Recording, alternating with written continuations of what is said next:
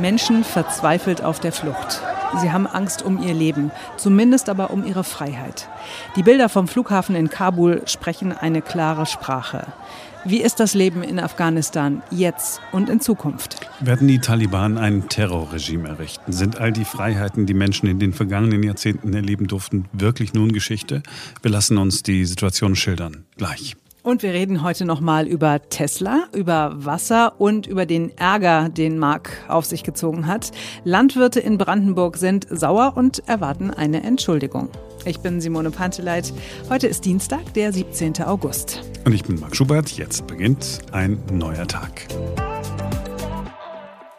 Die Bilder, die wir vom Flughafen in Kabul gesehen haben, haben sich abgezeichnet. Es war in der vergangenen Woche, da haben die ersten davon gesprochen, es werde Bilder geben wie damals, als die Amerikaner nach der Niederlage in Vietnam eiligst die letzten verbliebenen US-Bürger aus Saigon ausgeflogen haben. President Gerald Ford ordered all US troops and citizens out of the country. Permit the movement of refugees to the area of their choice. And on April 29th, Armed Forces Radio began playing White Christmas to signal an evacuation was underway.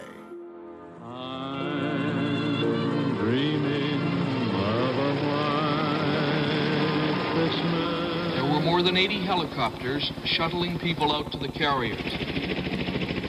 Und es hat sich wiederholt in einer ganz neuen Dimension. Menschen, die das Rollfeld des Flughafens stürmen, Menschen, die über die Gangway in Flugzeuge drängeln, Menschen, die auf den Tragflächen der startenden Maschinen sitzen und wenig später herunterfallen und sich lebensgefährlich verletzen. Es ist das Scheitern des Westens, das wir live miterleben. US-Präsident Joe Biden hat sein Mitgefühl ausgedrückt, aber er hat sinngemäß auch gesagt, wir hätten noch ewig bleiben können, es hätte nichts gebracht.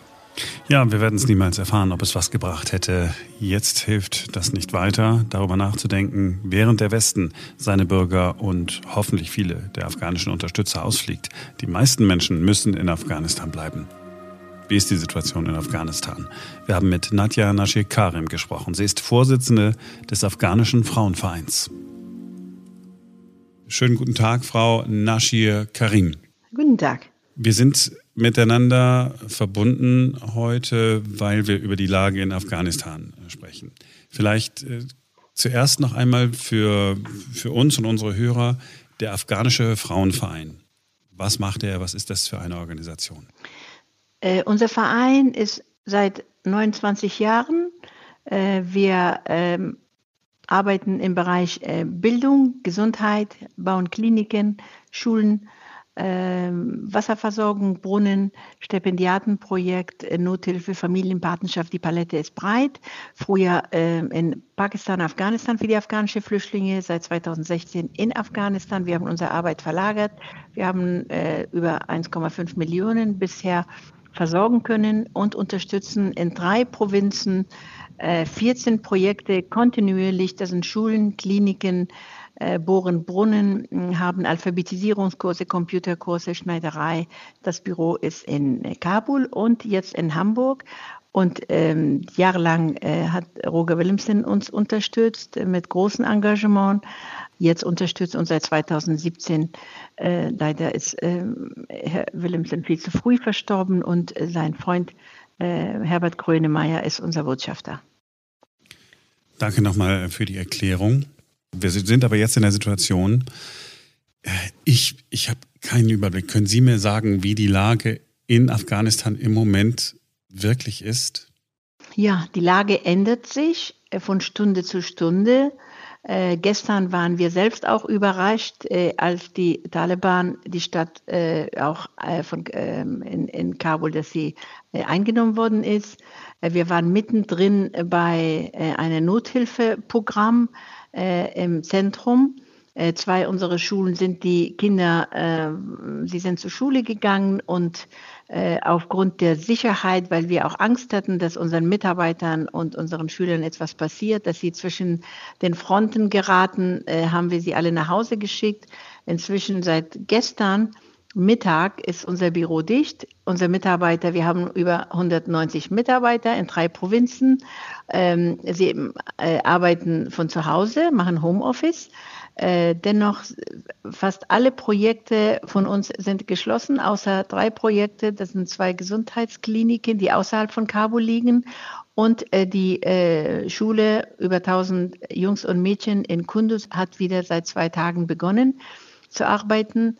Äh, die Kinder haben gestern bis zuletzt ihre äh, Prüfungen gemacht und wir hoffen, dass es bald auch wieder äh, Normalität und Stabilität kommt, dass die äh, Kinder wieder anfangen, zur Schule zu gehen. Und auch bei anderen äh, Projekten wieder anfangen zu arbeiten. Und vor allem, wir arbeiten gerade in einem ganz großen Flüchtlings, äh, äh, die Situation für Flüchtlinge, die aus den umkämpften Gebieten, aus den nördlichen Regionen auch nach Kabul geflohen sind vor ungefähr zehn Tagen. Die wollen wir mit medizinische mobile Kliniken und mit Lebensmittelpakete versorgen. Das muss aber ähm, schnell, äh, sobald die Lage sich beruhigt äh, und die Verteilung möglich ist, auch mit der Arbeit beginnen. Inzwischen sind seit gestern alle Geschäfte, äh, also nur Kleingeschäfte sind geöffnet und Banken alle zu. Schauen wir mal, wie es weitergeht. Schauen wir mal, äh, wie es weitergeht. Sie wirken wenn ich das sagen darf, doch relativ gelassen auf mich. Denn das Bild, das wir hier haben, bei uns in der Redaktion und auch die Bilder, die ich gesehen habe vom Flughafen in Kabul, deuten doch alle darauf hin, ja. dass die Angst sehr groß ist, dass die ja, Taliban übernehmen und, und alles das, was Sie aufgebaut ja. haben, was Sie gerade so beschrieben haben, ist ja sensationell, was Sie alles gemacht haben, dass das von jetzt auf gleich alles Geschichte ist. Ja, wir hoffen nicht, dass das so wird. Wir hoffen, dass wir weiter arbeiten können. Es ist immer natürlich als Entwicklungshilfe, wenn man so lange Jahre, wir sind 1992 gegründet worden mit 5 D-Mark, 1000 Ideen und leere Taschen. Das war eine harte Zeit, auch in Afghanistan zu arbeiten. Wir haben Mitarbeiter, die sehr zäh und langen Atem haben. Es ist nicht einfach. Wenn die Frauen ich sage es Ihnen, vielleicht wenn das in Ihren Ohren so klingt, aber wenn Sie das Haus verlassen, Sie wissen gar nicht, ob Sie lebendig wieder nach Hause kommen. Aber Bildung und Schule ist für Sie so wichtig, dass Sie alles im Kauf nehmen, um zu arbeiten. Wenn Sie ein Dokument von einem Ort im nächsten Ort oder irgendwie Bilder transportieren. Sie wissen nicht, ob das auch heile ankommt, ob das, also sie nehmen so viele Sachen im Kauf überhaupt, auch um zur Schule gehen zu können. Das ist seit vielen, seit vielen, vielen Jahren auch die Ärzte, die zu den Kliniken gehen. Wenn das auch so normal klingt, ist das nicht normal. In Deutschland hätte kein Mensch das Haus vielleicht äh, verlassen. Momentan ist ja eine Krisensituation und wir wissen gar nicht, Afghanistan bewegt sich auf ein ganz dünnes Eisschicht und vor allem ist es ja so, man sollte das Problem nicht so regional betrachten, sondern auch von außen betrachten. Es gibt ja viele Nachbarländer, die in diesem Konflikt beteiligt sind. Es sind Großmächte, es gibt viele Interessenverbündete. Es wird weiterhin Waffen geliefert, es wurde viele Fehler gemacht und Krieg ist keine Lösung. Und was ist mit den ganzen Zivilisten? Alle können ja nicht das Land verlassen.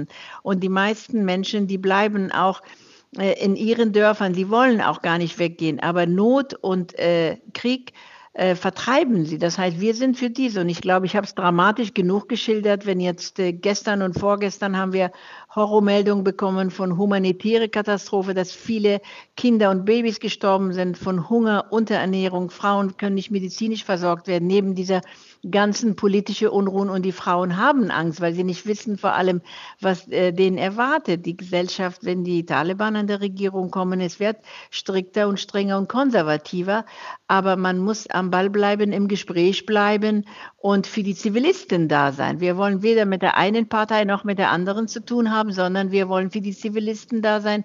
Wir sind eine Nichtregierungsorganisation und haben den Schutz der Bevölkerung, sie unterstützen. Und so können wir auch arbeiten. Aber es ist nicht einfach. Es ist verdammt hart. Das klingt vielleicht für Ihre Ohren so, aber so ist es nicht.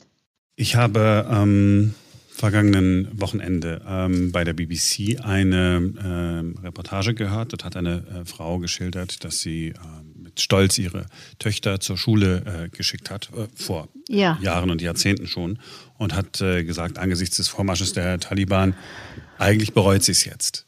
Äh, ja. weil sie sagt, eigentlich hat sie ihre Töchter jetzt in eine Gefahr gebracht. Weil ihre Sorge ist, dass die Taliban diesen Kindern wieder etwas wegnimmt, wo sie sagt, besser ist, ich hätte es ihnen gar nicht gezeigt. Also Gut, mag sein, dass diese Mutter vielleicht so etwas aus lauter Verzweiflung und Schwierigkeit gesehen hat. Natürlich, wenn jemand lesen und schreiben kann, wird es einem viel mehr bewusster über die Rechte.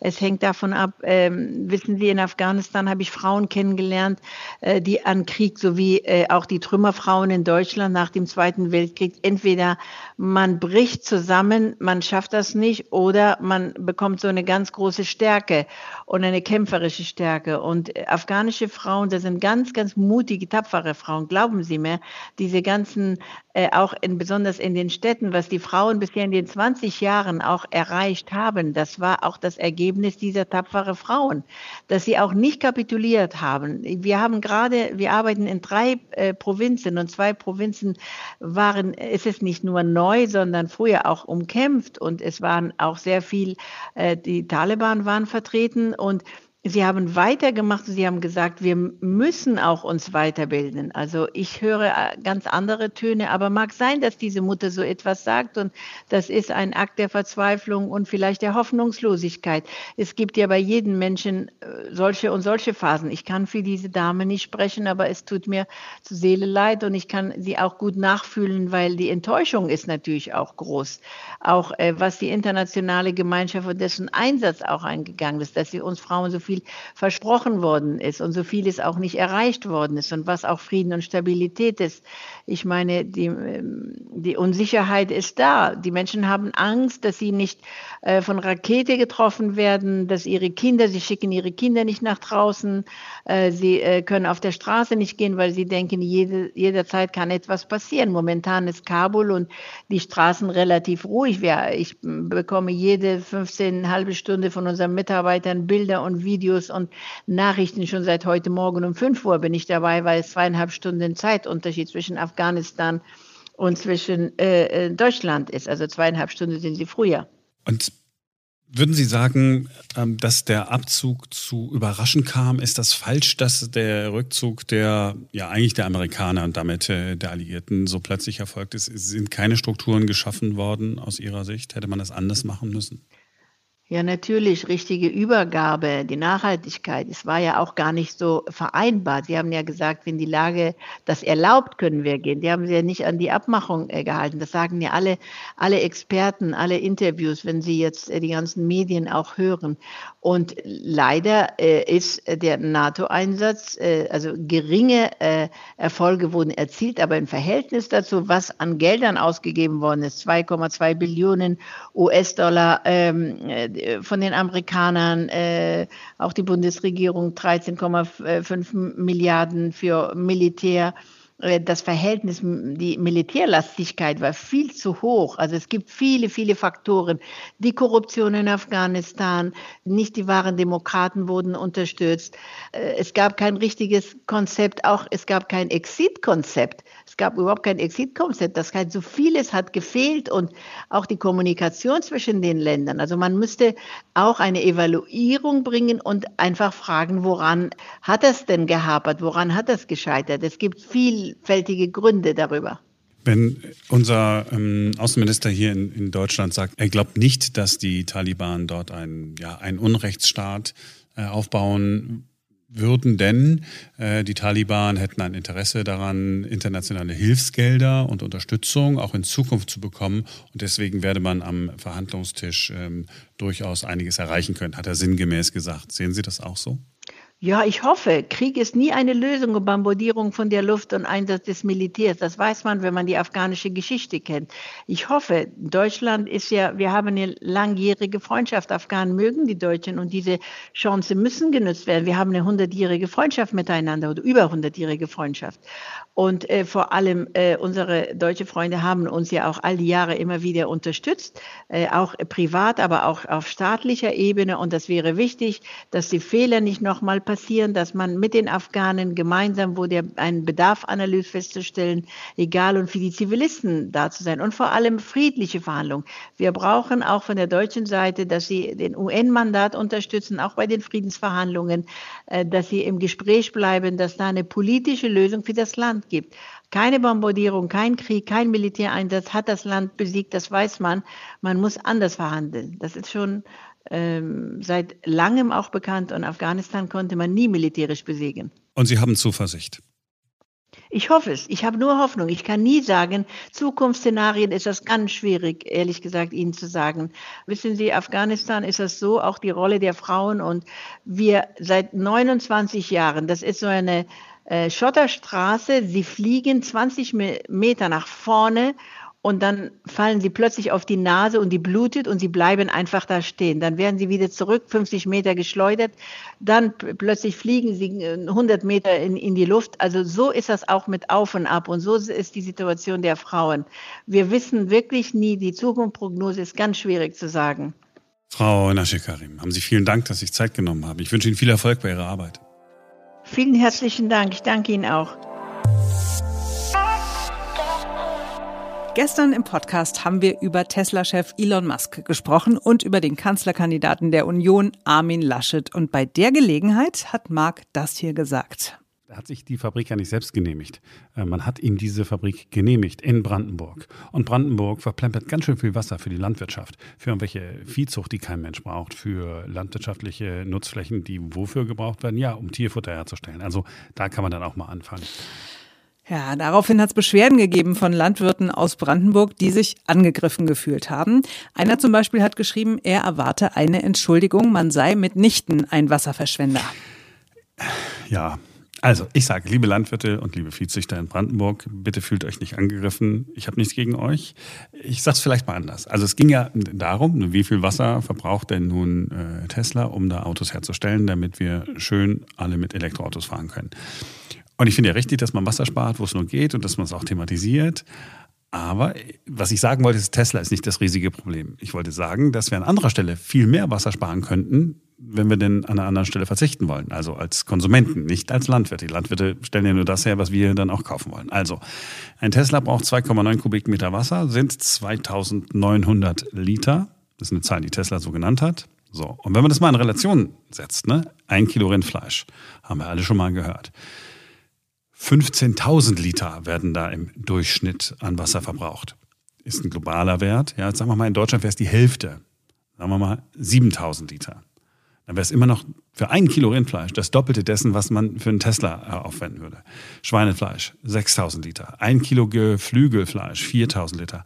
Und so geht es weiter. Und selbst für einen Liter Milch muss man 1.000 Liter Wasser investieren. Heißt, ja, man soll sparen und ja, vielleicht sollten wir alle darüber nachdenken, ob wir denn, wenn wir unseren Fleischkonsum reduzieren und äh, darauf achten, ob wir da nicht mehr für die Umwelt tun und dann können wir noch drei Tesla-Werke in Brandenburg hinsetzen. So, meinte ich. Hm. Okay, verstanden. Also das ist natürlich enorm, was an Wasser aufgewendet werden muss, um Fleisch oder äh, Milch oder so zu produzieren. Aber es wird jetzt natürlich auch Menschen geben, die zu Recht sagen, auf ein Auto kannst du im Zweifelsfall verzichten. Also ob jetzt äh, ein normaler Benziner oder Diesel oder ein E-Auto. Du musst ja gar nicht zwingend ein Auto haben, um von A nach B zu kommen. Aber auf Lebensmittel kannst du dagegen nicht verzichten, sonst stirbst du. Und ich weiß jetzt schon, was du sagen willst. Man kann ja einfach nur noch Obst und Gemüse und Nüsse und sowas essen, was du machst. Aber nicht alle Menschen werden von heute auf morgen Vegetarier oder Veganer. Und ich behaupte, wenn du da so radikal rangehst, ja, und sagst, na, dann verzichtet einfach auf, auf Fleisch und auf Milch und dann haben wir auch keine Wasserprobleme in Brandenburg, dann verschreckst du ganz viele Menschen. Also selbst Leute, die vorher vielleicht darüber nachgedacht haben, vielleicht probiere ich auch mal weniger Fleisch zu essen, weniger Eier zu essen, weniger Milch zu trinken, äh, die sagen dann wahrscheinlich, weißt was, jetzt erst recht, also du schreibst mir gar nichts vor. Also gibt es jetzt so eine, so eine Protestwelle. Jetzt müssen noch mehr Rinder gezüchtet werden, weil, die Menschen sagen, boah, jetzt hätte ich gerne, jetzt hätte ich gerne mal einen Ochsen gegessen aus Protestmark und davon mache ich dann ein Foto. Vielleicht können wir ja von beidem das Beste nehmen. Du lieferst die Zahlen, Daten, Fakten und bringst die Menschen dazu, darüber nachzudenken, äh, vielleicht ihren, ihren Lebensmittelkonsum irgendwie zu ändern. Und ich sorge dafür, dass wir das aber sympathisch und nett rüberbringen und nicht mit dem Holzhammer. So, das war's für heute. Wir hoffen, es hat euch gefallen. Wenn nicht, schreibt uns gerne eine E-Mail über podcast.einneuertag.com. Wir sind äh, immer dankbar und freuen uns immer über Feedback jeglicher Art, auch über Kritik, wenn sie konstruktiv angebracht ist. Und wenn es euch gut gefallen hat, dann freuen wir uns sehr über eine Bewertung bei Apple Podcasts. Gerne so vier oder fünf Sternchen da lassen. Das wäre ganz schön nett. Genau, dann äh, hören wir uns morgen wieder, denn dann ist wieder ein neuer Tag und wir hoffen inständig, äh, dass wir dann nicht die technischen Probleme äh, haben, die wir diesmal hatten äh, mit der Leitung, aber äh, irgendwie haben Simone und ich dann doch noch äh, zueinander gefunden. Also, bis morgen.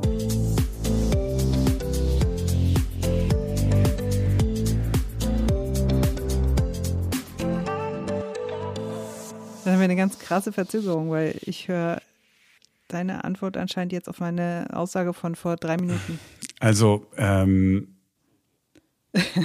Nein, aber es ist doch eine ganz normale Reaktion. Also Ja, wenn du den ähm, Menschen vorschreibst, was sie so machen sollen, also äh, ja, du hast ja recht, alles in Ordnung, ich lerne von dir. Ich lerne einfach von dir. Ich bin ein bisschen, ich gehe ein bisschen und jetzt haben wir, ich weiß leider nicht, was du antwortest, Ja.